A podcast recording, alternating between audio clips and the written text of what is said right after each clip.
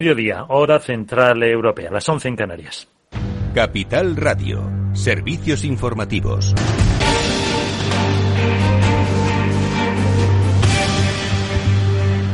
Los casos de coronavirus en España se elevan a 213.000, lo que supone 2.144 más eh, que ayer. Según los últimos datos del Ministerio de Sanidad, 24.275 personas han muerto. Son 325 más en las últimas horas y 109.000 se han curado, 6.400 más. Los fallecidos se han incrementado un 1,4% y el eh, director del Centro de Alertas y Emergencias Sanitarias, Fernando Simón, ha aclarado que una comunidad ha notificado casos de fallecidos antiguos que no habían contabilizado, por eso hay unas discrepancias en este número.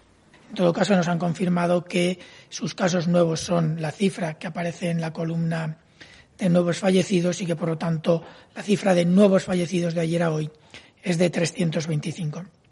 Esto lo comento porque, como saben, los datos son todos públicos y, por lo tanto, cualquiera puede acceder y puede observar estas pequeñas discrepancias de un día para otro, lo cual puede generar algunas dudas en, cómo se hacen las, las cómo se explican los indicadores que trabajamos. Simón cree que el próximo sábado se van a dar indicaciones concretas sobre cómo serán esas salidas de los adultos, incluyendo personas mayores, pero recuerda que hay que mantener las medidas eh, de distanciamiento para poder ir pasando de fase en ese nuevo plan de desescalada. Tenemos que estar en números bajos, muy bajos, sí que les puedo decir que si no hay un número de reproducción, un número de casos secundarios que produce cada caso menor de uno como promedio, no podemos eh, plantear la, apertura de ninguna de las medidas de movilidad ni el paso a ninguna fase. Pero es que ahora mismo prácticamente todos los territorios españoles tienen un número de reproducción por debajo de uno. Y hoy hemos tenido sesión ah, de control al Ejecutivo en el Congreso y ahora el Pleno de la Cámara vota la convalidación del Real Decreto por el que se extiende el plazo para la presentación e ingreso de determinadas declaraciones y autoliquidación tributaria. La encargada de defenderla por parte del Gobierno es la ministra de Economía, Nadia Calviño, que ha empezado así liquidez y empleo y eso han sido dos de los elementos fundamentales de los paquetes de medidas que hemos ido proponiendo y adoptando una garantía de liquidez con aval público de hasta 100.000 millones de euros para que siga funcionando la economía, una flexibilización del régimen de expedientes de regulación temporal de empleo, los ERTES, para mantener el empleo y mantener nuestro tejido productivo y poder salir lo mejor posible y lo antes posible de esta situación excepcional. Tenemos un plan muy claro apoyar el empleo, apoyar a las empresas, apoyar el tejido productivo, apoyar a nuestra economía y que nadie se quede atrás en, esta jornada de presentación de muchos resultados, como por ejemplo los de Bankia, que ha obtenido un beneficio neto en el primer trimestre que le baja un 54%, gana 94 millones de euros tras dotar una provisión de 125 millones de euros para hacer frente a los posibles efectos del COVID-19, unas cifras por debajo de lo esperado. Eso sí, el ratio de solvencia se sitúa cerca del 13, en el 12,92, la más alta de los grandes bancos españoles, como destaca su consejero delegado José Sevilla. Que a pesar de las provisiones, a pesar de haber multiplicado por dos los sanamientos, hemos seguido generando capital eh, a nivel orgánico. Ahí lo veis, siete puntos básicos de crecimiento en el trimestre y yo creo que esto es una, gran noticia, ¿eh? porque al final en esta situación, en este entorno complicado, yo creo que la clave de, la, de la fortaleza de los bancos es el ratio de capital. También en Bankia destaca la reducción de su tasa de morosidad. Baja al 4,9%, lo que supone 10 puntos básicos menos que la que tenía al cierre de 2019. Vamos a ver los mercados. Claves del mercado. El IBEX 35 recupera un 0,9%, 6.895 puntos. El CAC 40 de París sigue negativo, se deja un 0,1. El Taxetra avanza un 0,4. Milán un 0,7 y Londres se anima y casi casi sube ya un punto porcentual. El Eurostock 50 plano en los 2.931 puntos. Del IBEX 35 tiran eh, empresas eh, como, por ejemplo, Inmobiliaria Colonial, que sube un 7%, un 6 Media Hotels, CIE Automotive y Repsol por encima del 4, un 3,5 eh, ArcelorMittal y prácticamente Indri. Por encima del 3 nos tenemos a CaixaBank, Acerinos un 2,8 y BBVA también ese mismo porcentaje. Eh, los títulos de Bankia, por ejemplo, que acabamos de comentar, sus resultados eh, repuntan un 2,46% a 91 céntimos de euro cada título. Llegamos así a las 12 y 5 del mediodía. Hora antes en Canarias. Sigan informados en capitalradio.es.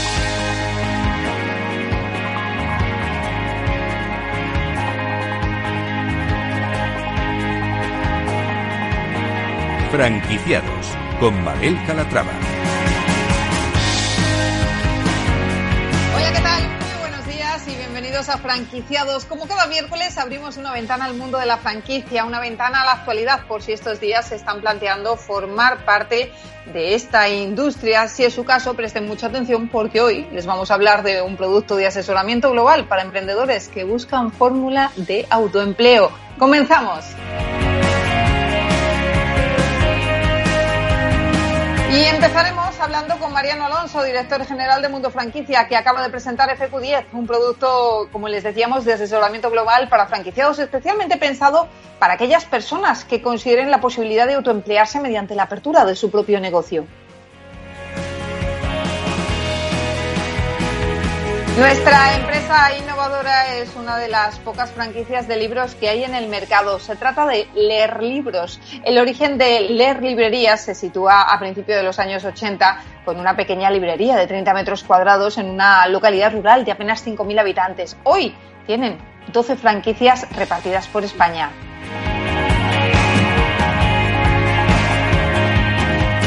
Y en nuestro espacio de emprendimiento les hablaremos de un salvoconducto digital para facilitar la desescalada del COVID-19. La consultora alemana ETL Global ha desarrollado una solución Big Data con la que podrá controlarse la movilidad de forma segura gracias a la información que facilita. Enseguida les daremos más detalles.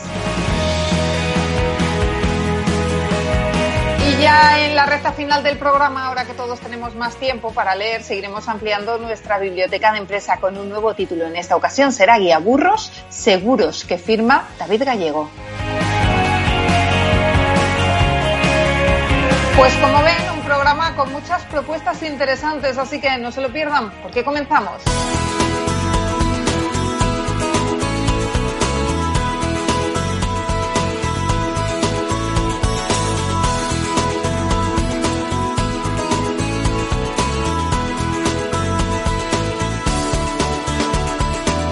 Franquicias de éxito. Mundo Franquicia acaba de lanzar FQ10, un programa para promover la franquicia entre emprendedores que ven en esta fórmula una opción para iniciar un nuevo negocio. En medio de esta pandemia en la que nos encontramos, en la que muchas personas han perdido el empleo y buscan una nueva oportunidad laboral, la franquicia puede convertirse en la solución. Así lo ven en esta consultora. Vamos a saludar a Mariano Alonso, director general de Mundo Franquicia. Mariano, ¿cómo estás? Bienvenido. A ver, buenos días. ¿Qué tal? ¿Todo bien? Todo bien, vosotros, todo bien, fenomenal, las franquicias cada vez más y mejores. Qué bien, eso te iba a preguntar, Mariano, empezar por ahí. Eh, ¿Cómo está el sector? ¿Está afectando el COVID, por ejemplo, a la consultoría? Eh, en vuestro caso, ¿seguís trabajando igual? Seguimos trabajando igual en casa, pero bueno, eh, igual. estamos viendo que, bueno, se está despertando mucho el interés por esta fórmula de, hacer negocios y de, y de expansionar empresas. Eh, tenemos indicadores, sobre todo a través de nuestro portal mundofranquicia.com. Estamos viendo duplicado el número de solicitudes de información, el número de visitas a determinadas páginas estratégicas que, tenemos identificadas. Bueno, eso nos viene a indicar que, aunque estemos en una situación un tanto extraña, eh, la franquicia sigue mostrando buena, buena muestra de, salud. Y eso, eh, Mariano, ¿a la franquicia no le ha pasado, por tanto, factura tanto el coronavirus?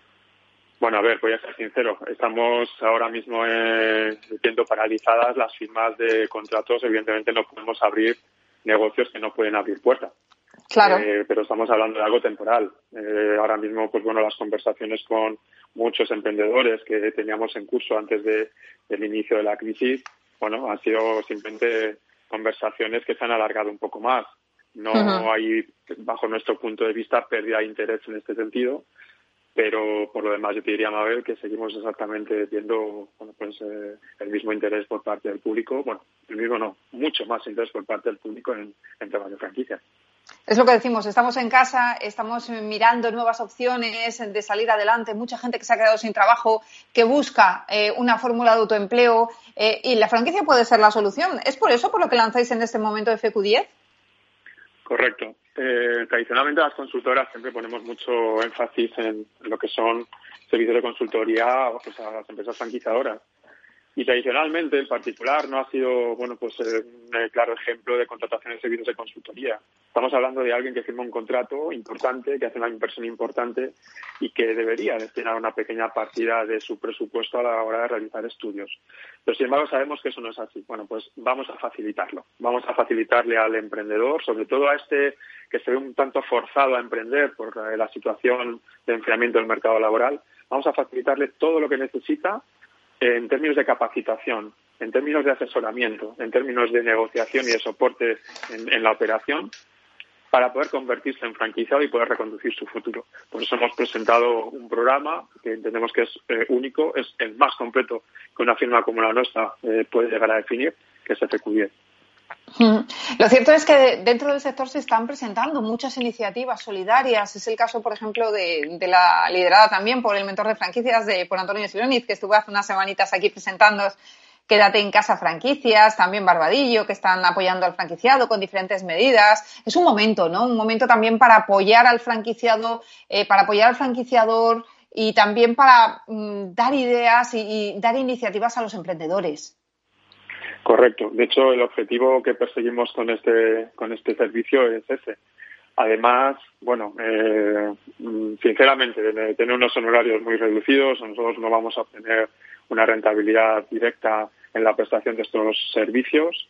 Eh, tiene unos costes lo más reducidos que hemos podido, pero es que además los vamos a reducir más si se trata de supuestos que entendemos que son pues bueno, bolsas de emprendedores eh, importantes, como por ejemplo pueden ser los, los franquiciados seniors, personas que ya tengan una cierta edad, pues que no sé, 50 más años, mujeres emprendedoras, eh, también es un, ámbito que siempre el despacho ha sido muy, muy, muy receptivo, y por supuesto los grandes damnificados de esta crisis van a ser nuestros jóvenes, jóvenes empresarios. Todos estos colectivos de emprendedores pues van a tener muchas más ventajas si cabe. Y ya no te digo si se trata de empresarios que hayan visto afectada su eh, gestión empresarial con motivo del COVID-19. Para eso todavía tenemos muchas más ventajas de contratación y un servicio como, como FQ10. Y, algo que también es importante. FQ10 tiene una versión de outplacement. Lo vamos a ofrecer a grandes empresas, a grandes compañías, grandes corporaciones, para que eh, esas empresas que se vean obligadas en estos momentos a hacer eh, reestructuraciones de plantilla, bien con eh, programas de jubilaciones anticipadas o bien con bajas eh, incentivadas voluntarias o bien simplemente con despidos colectivos, bueno, vamos a permitirles prestar a estas personas de sus plantillas a las que bueno pues van a dar salida pues una solución de autoempleo para que puedan pues bueno abrir su propio negocio y reenfocar una nueva situación. Em, ¿Qué ventajas contempla este plan? Pónganos un ejemplo concreto. Bueno, hemos eh, tarifado sobre nuestros servicios de consultoría habituales, le hemos eh, aplicado pues unos descuentos realmente fuertes, eh, reduciéndolo prácticamente a la cobertura de costes horas de consultoría.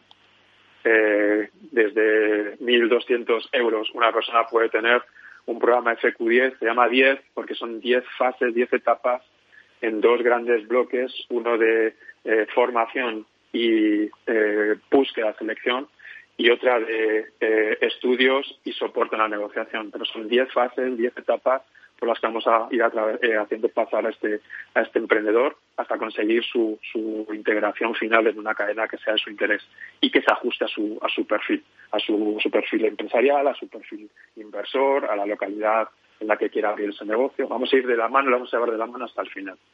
Pero tenemos descuentos de 10%, incluso hasta de 50% en estos bloques que te, he comentado. Emprendedores jóvenes, mujeres emprendedoras, emprendedores senior. Eh, háblenos también de, las propuestas que tienen para ese perfil senior, por ejemplo. O sea, ¿qué, opciones tienen a la hora de, invertir en una franquicia? Bueno, al margen de, los descuentos que nosotros vamos a ofrecer especiales sobre estas tarifas eh, que te comento, eh, sí. Eh, a, este, a este tipo de emprendedores. Eh, bueno, Mundo Franquicia tiene una amplia relación de clientes en expansión y muchos acuerdos de intermediación establecidos con las principales marcas que están operando actualmente en España. Eh, negociaremos para estos emprendedores eh, condiciones específicas, condiciones especiales de concesión de las franquicias por el mero hecho de ser emprendedores FQ10.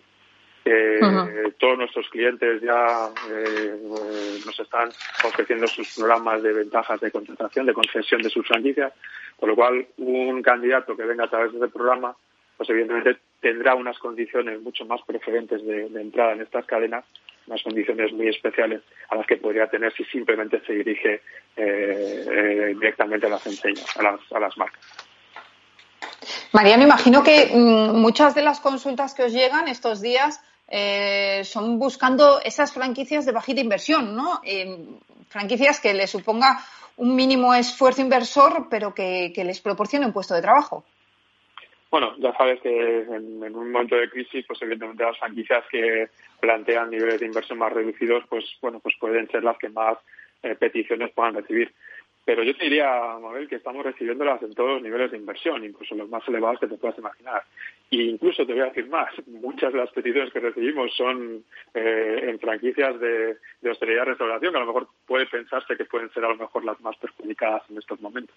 Yo te diría que eh, el emprendedor, eh, ya sea un franquiciado un franquiciador, está viendo este momento como un periodo transitorio, un, un periodo de toma de posición pero que en ningún momento tienen en mente eh, anular sus, sus planes y sus, y sus inversiones. Simplemente están analizando, están eh, estudiando opciones, están mejorando sus proyectos, están estableciendo acuerdos con todo tipo de empresas de servicios para poder mejorar sus, sus prestaciones yo creo que es un momento en el que eh, tanto unos como otros deben tomar posiciones de cara a lo que va a venir. Yo creo que la franquicia va a tener un momento interesante cuando todo esto ocurra, sobre todo a inicios de 2021.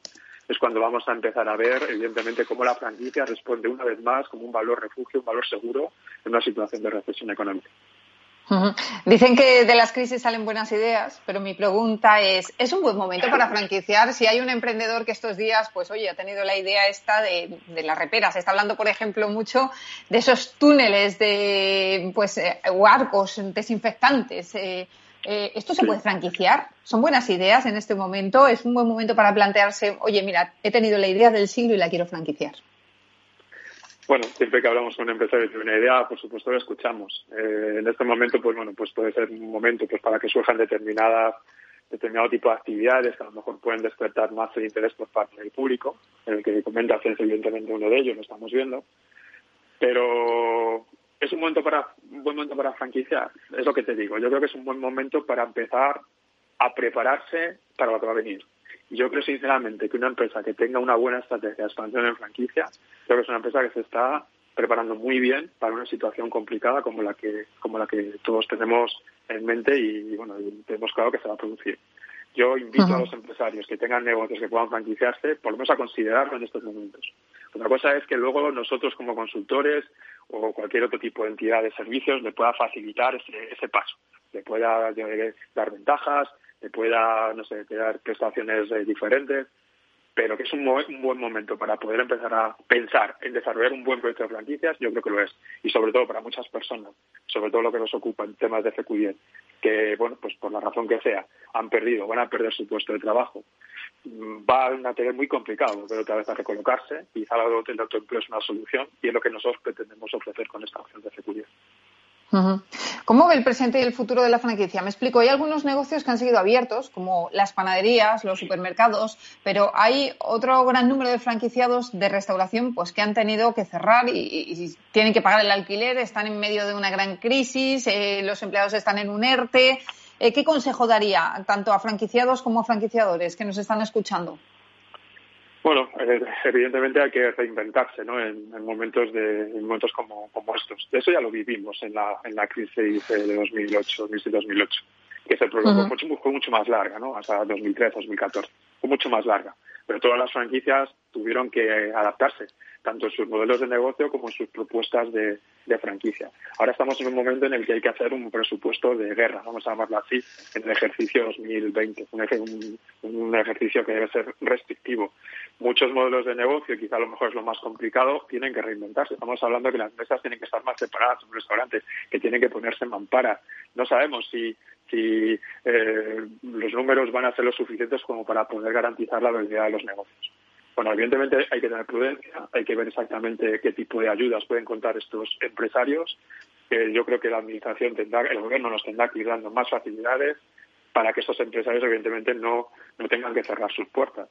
Pero en todo caso, si se trata de empresarios que están integrados en cadenas de franquicia, son empresarios que no operan de forma individual, están en el marco de una organización empresarial mucho más potente y posiblemente les dé muchísimas más ventajas y muchísimas más posibilidades de poder subsistir en un, en un marco tan complicado como, como es el que estamos viviendo.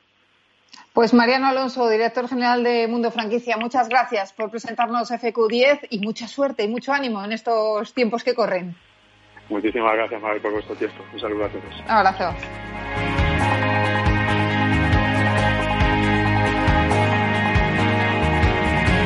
Franquicias innovadoras.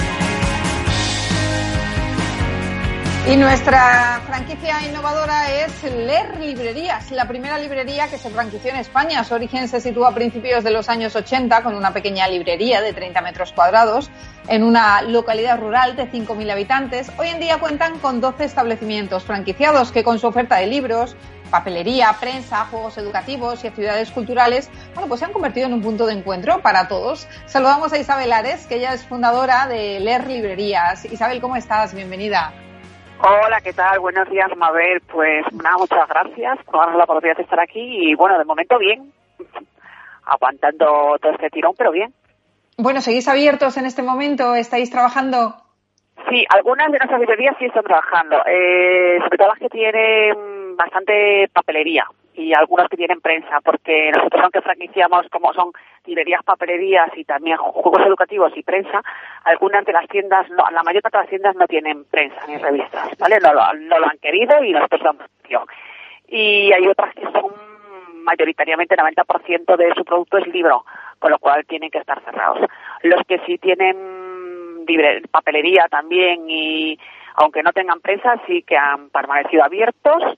Y, y bueno pues nada eh, los que estamos abiertos de momento mmm, bien no nos vamos a quejar dada la situación. ¿Y cómo, Claro que sí. Oye, te quería preguntar, Isabel, yo he contado que, esto, que vuestra historia empezó en los años 80, pero te quería comentar que nos contases cómo empezó. Eh, ¿Qué te llevó a poner en marcha una librería en un pueblo de 5.000 habitantes? Bueno, pues nada, yo tenía 16 años nada más. 16 añitos y dices, voy a montar una librería. Mis padres eran agricultores y bueno, yo, eh, vamos a ver, yo mi intención era estudiar periodismo, pero en, aquel, en aquella época en Galicia no había periodismo, tenía que desplazarme hija única, nieta única, había tenido eh, la mala suerte, entre comillas, de que un tío mío se había a estudiar a Madrid y se fue a Inglaterra, se casó y se olvidó de que tenía familia aquí, estuvo 25 años como desaparecida, entonces la familia me dijeron, esta mujer de aquí no sale. y viendo que no podía hacer lo que yo quería, que era periodismo, pues, pues la otra alternativa dije, pues yo abro una librería, y en mi pueblo no había ninguna, eh, mi padre había comprado, bueno, con mucho sacrificio y mucho esfuerzo, pues un solar y había, bueno, un poco el edificio, tenía como el casco nada más, enfrente a un colegio que se abrió posteriormente, se acababa de abrir prácticamente, y le dije, pues yo quiero una librería, papá. O sea, yo no quiero seguir estudiando, yo no quiero estar, estaba con monjas, interna, la verdad es que es un poco rebelde, de nacimiento, no, las normas no iban mucho conmigo. Y, y, bueno, pues mi padre y mi madre, los dos, eh, apoyando a su hija, a la que adoraban y adoran, pues se fueron al banco y le dijeron, mira, nosotros tenemos estas cuatro tierras y nuestra hija quiere abrir una librería. ¿Cuánto le prestáis? Porque no tenemos dinero. Y en aquel momento me dieron 300.000 pesetas. O sea, mis padres han sido muy, arriesgados, ¿no? Porque yo con 300.000, sí. con 16 me voy, imagínate. ¡Qué locura! Y, bueno, y abrí con, pues eso, 30, es mucha historia, eh, no es para contar aquí porque necesitaríamos un día, pero bueno, que resumiendo que con las 300.000 pesetas me ha dado para abrir pues un espacio de 30 metros cuadrados.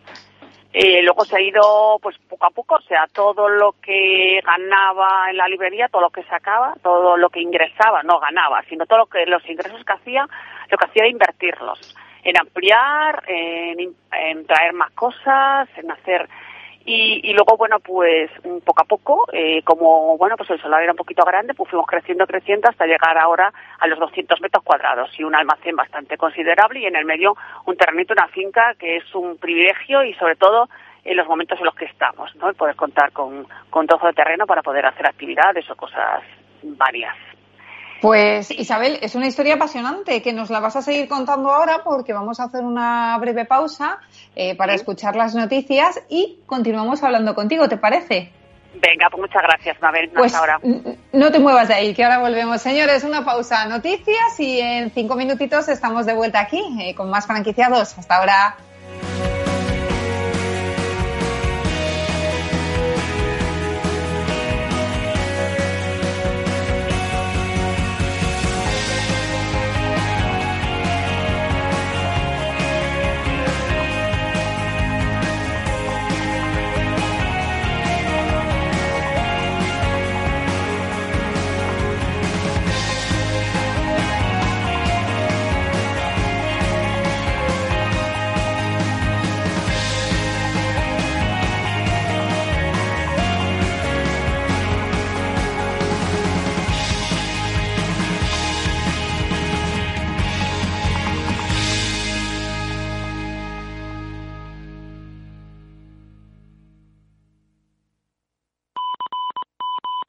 Desde Renta 4 Banco queremos hacer un llamamiento a todos los inversores.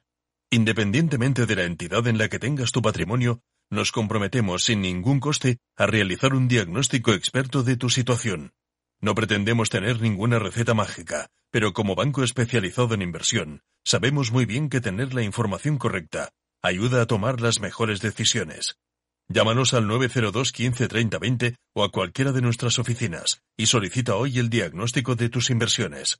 Renta 4 Banco, tu banco especialista en inversión.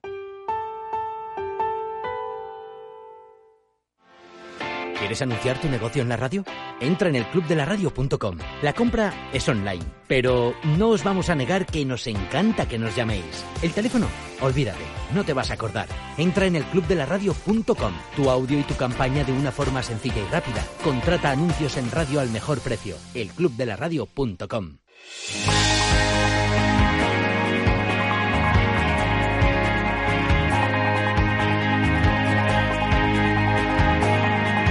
Franquiciados con Mabel Calatrava.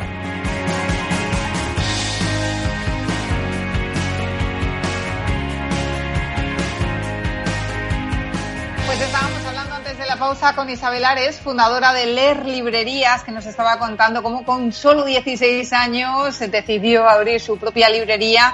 Em, Isabel, yo quiero que me cuentes qué es lo que os diferencia ahora mismo de otras librerías bueno, somos principalmente librerías de pequeños pueblos o de barrios periféricos de ciudades, no estamos en, ciudades eh, céntricas. Eh, y lo que, lo que nos diferencia, yo creo, es que tenemos eh, pues la posibilidad de que puedas conseguir cualquier libro, cualquier artículo de papelería sin tener que moverte de tu pueblo. o sea, como si estuvieses en una gran capital y en, y en una librería muy grande o una hiperpapelería. Con la ventaja de que tenemos todo conjunto, sea libros, papelería y juegos educativos. Y, bueno, pues somos muy competitivos en cuanto a precio eh, de papelería en el mercado. De libros nada, porque libros el precio venta al público es el mismo para todos. Eh, nosotros, por ejemplo, desde la central lo que trabajamos, nosotros eso se lo transmitimos todos, o sea, todo el know-how, todo se lo transmitimos a todos los franquiciados. Cada uno luego ya se sabe, ¿no? Eh, coge un poquito de lo que más le interesa. Eh, pero sí le insistimos mucho es que hay ciertas cosas muy importantes como eh, trabajar con los colegios, estos, eh, o sea, eh, hacemos cosas diferentes que hacen las editoriales porque tenemos la competencia desleal de las propias editoriales que nos venden a nosotros y le venden a los centros, eh, a veces con mucho mayor margen que a nosotros. Eh, entonces eh, tenemos que hacer algo diferente a lo que hacen ellos, ¿no? Y nosotros lo que aportamos, nuestro granito de arena es ayudando a los profesores en la selección, en las temáticas y, bueno, pues haciendo un trabajo muy duro desde atrás y compitiendo con los, con los grandes. Qué bien. Eh, cuéntame, ¿cuándo decides dar el salto al mundo de la franquicia? Bueno, no ha sido fácil, ¿eh? Es que hice una diplomatura. Luego yo seguí estudiando, hice el COU, hice magisterio, hice más cosas al mismo tiempo que trabajaba.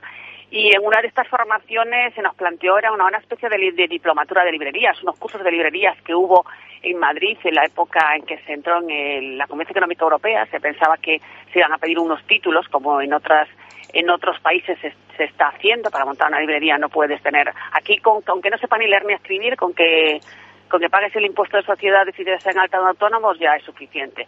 Y en otros sitios no es así. Tienes que tener una formación eh, que garantice que ese negocio puede ir adelante y que además está en manos de gente que, que realmente entiende ¿no? de lo que hace. Eh, y entonces se hizo esos cursos ah, y se dio la oportunidad a libreros que ya estábamos asentados que quisiéramos hacerlo y ponernos al día y fue muy interesante. Bueno, pues participamos bastantes libreros de España, nos subvencionaba el Ministerio mm, de Cultura en aquel entonces. Eh, lo único que tenías que hacer es trasladarte a Madrid, pues una vez al mes durante una semana y eran cursos muy intensivos. En esos cursos, un profesor de marketing sacó el tema de Antonio Más, que para mí es mi segundo padre, sacó el tema de lo de las franquicias y parece que la única que ha escuchado en ese curso ha sido yo, porque me, que me hizo el tilín, entonces seguí preguntándole, tomando café con él y a ver cómo era esto. Pero mi intención cuando yo preguntaba no era crear yo una franquicia. Mi intención era que alguna gran librería se franquiciase y yo adherirme a la franquicia de las librerías, porque yo entendía que la unión hace la fuerza, ¿no? Pero no, no, lo hicieron y este señor Antonio, que bueno, por cierto, el pobre se, hace muy, se ha muerto, eh, pues me apoyó, me empujó y me ayudó a sacarlo adelante. Eh, me pasó información de que tenía una formación alemana, eh, de una franquicia que ya existía en Europa, que era alemana, que estaba funcionando muy bien. Mm, me lo tradujo y me lo explicó. Mm, se desplazó de Madrid a mi pueblo, a Santa Comba, y bueno, pues me animó mucho. Me dijo, mira que el que corta primero la tarta corta dos veces y tienes que hacerlo. Y aún así, bueno, pues primero lo propuse la Federación de Libreros de Galicia, que estaba en la directiva como vocal, porque se podía hacer pues como grupo de librerías, ¿no? Un conjunto de compras, bueno, un poco la, idea de franquicia, pero aplicada al conjunto, ¿no? De, librerías. Y me dijeron que era una utopía, que era muy niña, que tenía mucha imaginación, pero que, que no, que eso no tenía futuro. Y bueno, pues en una de estas, eh, Tino de Ponte de Porto, que venía de Suiza, quería abrir una librería, le gustaba mucho leer, a sus hijos también, no conocían este sector y se encontraban que donde ellos vivían, pues no había librerías. o sea, bueno, ahí, ¿sabes? Lo típico que hay en los pueblos, que es el kiosco de turno que te piden el libro recomendado y tal, pero que lo tienes que pedir, que no tienen allí fondos ni nada. Y tenían que desplazarse, pues estaba muy cerca, Carvalho, incluso hasta La Coruña. Y lo pensó, entonces llamó a la federación y como quería, él quería ayuda, quería alguien que tal, entonces le dijeron, bueno, pues ponte aquí, como, ¿sabes? Como diciendo, ponte contacto con esta que, que tiene unas ideas muy raras ella y a lo mejor y bueno, pues ahí empezamos a hablar. Eh, me dijo, tú cóbrame lo que sea, pero yo necesito que me ayudes.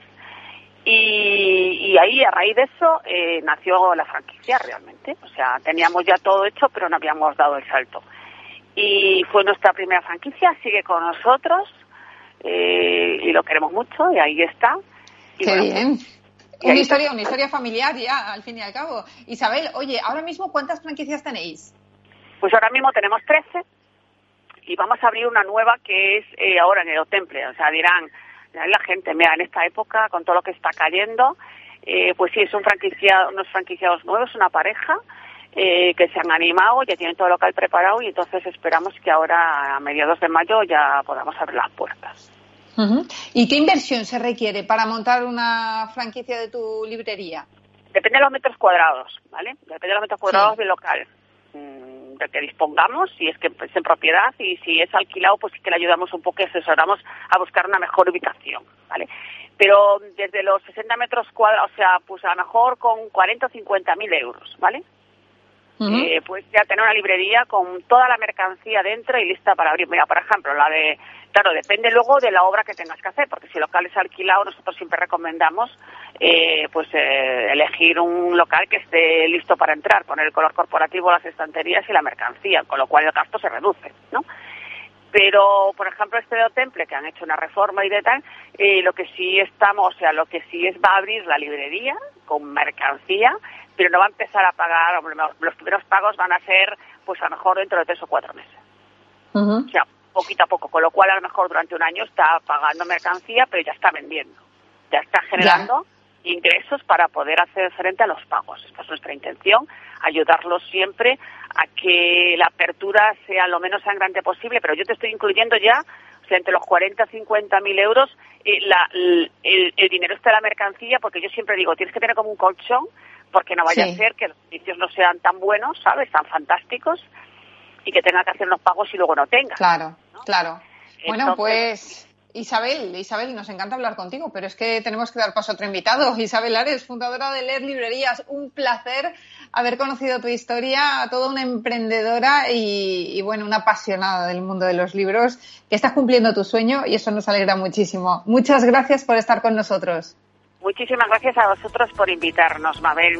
Me ha encantado el programa, no lo conocía, pero lo escucharé más veces porque estos días sí he prestado la atención, o sea que... Qué bien, pues nos alegramos de ganar un oyente. Gracias, Isabel, un abrazo. Venga, muchas gracias a vosotros, buen día. Franquiciados Y en nuestro espacio de emprendimiento hoy les hablamos de un salvoconducto digital para facilitar la desescalada del COVID-19. La consultora alemana ETL Global ha desarrollado una solución Big Data con la que podrá controlarse la movilidad de forma segura gracias a la información que facilita. ¿Y esto cómo funciona? Bueno, pues esta solución encripta el historial sanitario del ciudadano, incluyendo los resultados del test COVID actuando así de salvoconducto para poder circular libremente, casi nada. Vamos a saludar a José Luis Suárez, él es socio de la multinacional ETL Global. José Luis, ¿cómo está? Bienvenido.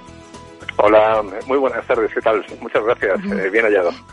Bueno, pues ustedes proponen una solución Big Data para una desescalada eficaz. Eh, ¿De qué manera los datos nos van a ayudar a esto?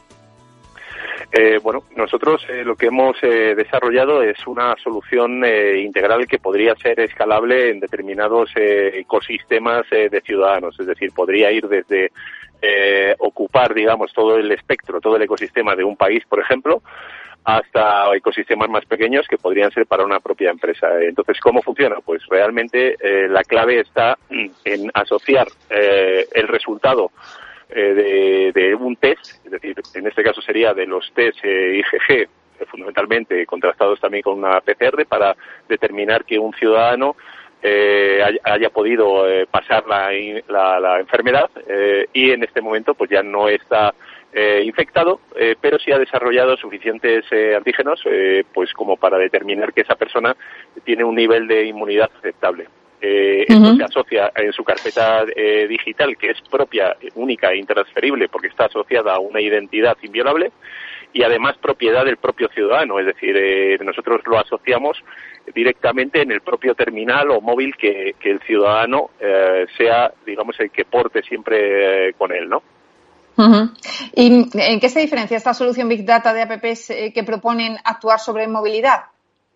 Bueno, no se diferencia. En realidad eh, es una es una solución compatible. En el caso de que los, eh, las instituciones o las administraciones decidiesen eh, decantarse por una solución integrable también de geolocalización, podría ser integrable y compatible. Es decir, nosotros lo que hacemos es aportar un complemento, una solución en la que lo que hacemos es simplemente identificar o, darle a un, a un ciudadano, digamos, un estatus eh, frente a esta enfermedad de cuál ha sido su, su, su resultado sobre la misma, si le, realmente la ha pasado, no la ha pasado o en qué situación se encuentra en este momento, ¿no? Con el fin de que también sus conciudadanos puedan tener también, eh, digamos, una, una tranquilidad o no, pues es decir, que todos podamos sentirnos en un momento dado seguros en cualquier ecosistema, ¿no?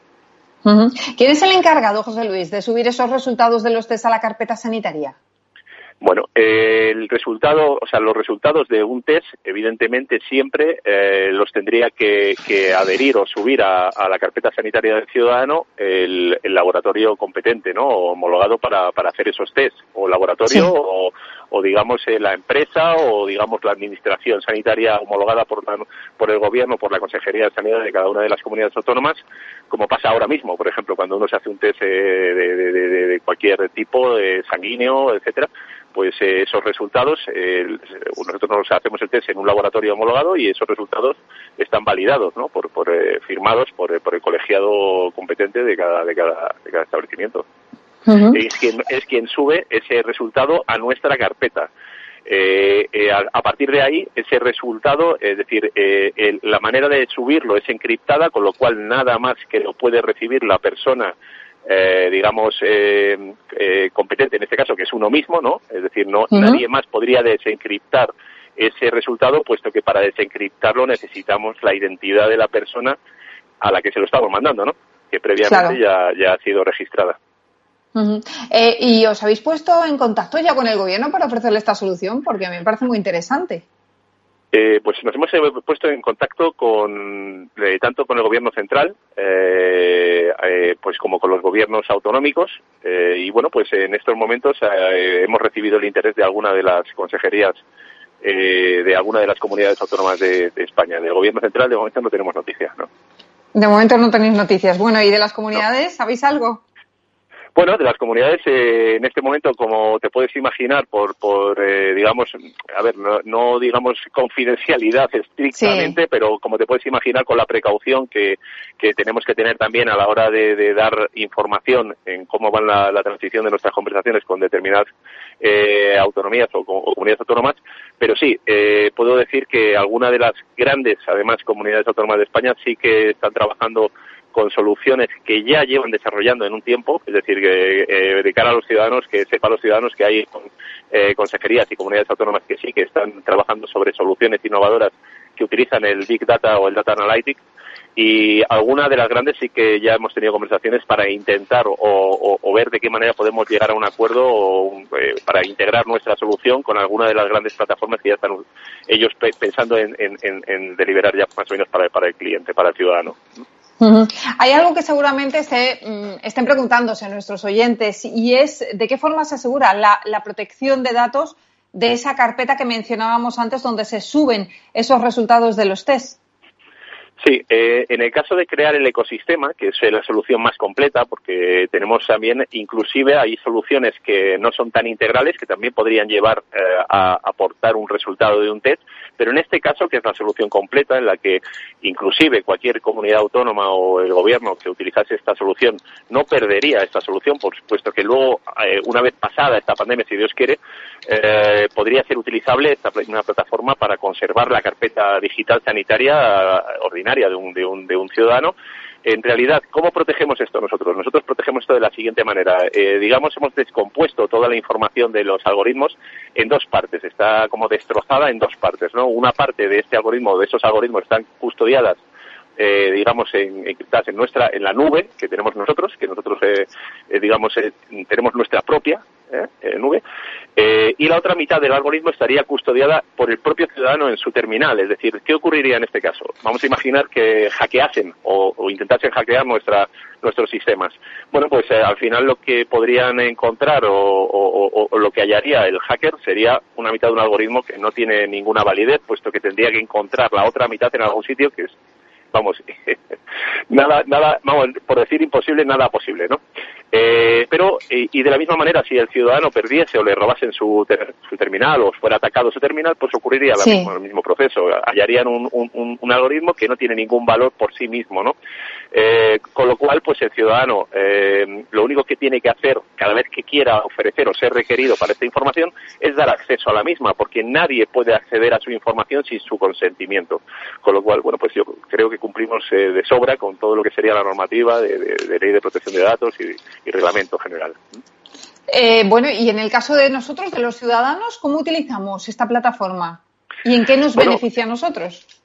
en el caso del uso, eh, bien sea global o bien sea parcial, ¿en qué nos va a favorecer? Primero, nos va a favorecer en que nosotros podemos portar eh, de una manera cómoda, eh, digamos, nuestro estatus, digamos, frente a los test o de los test que nos hubiéramos realizado, puesto que nosotros lo primero que, que sí que decimos, y vamos, es nuestra base, es que sin test no hay ningún sistema, no hay ninguna plataforma, no hay ninguna tecnología que tenga sentido, pues porque realmente eh, cualquier ciudadano tiene que tener eh, o tiene derecho a tener su test, eh, bien sea facilitado por la administración pública o si está muy colapsada deberían facilitar el que un ciudadano pueda acudir a su a su sanidad privada si, si la tiene para poder realizar esta prueba y homologablemente pues ser registrado. Es decir porque sin test realmente nosotros somos de la opinión que es muy complicado eh, llegar a, organizar un, ecosistema seguro de vuelta a la actividad, ¿no? Digo de seguro y lógico.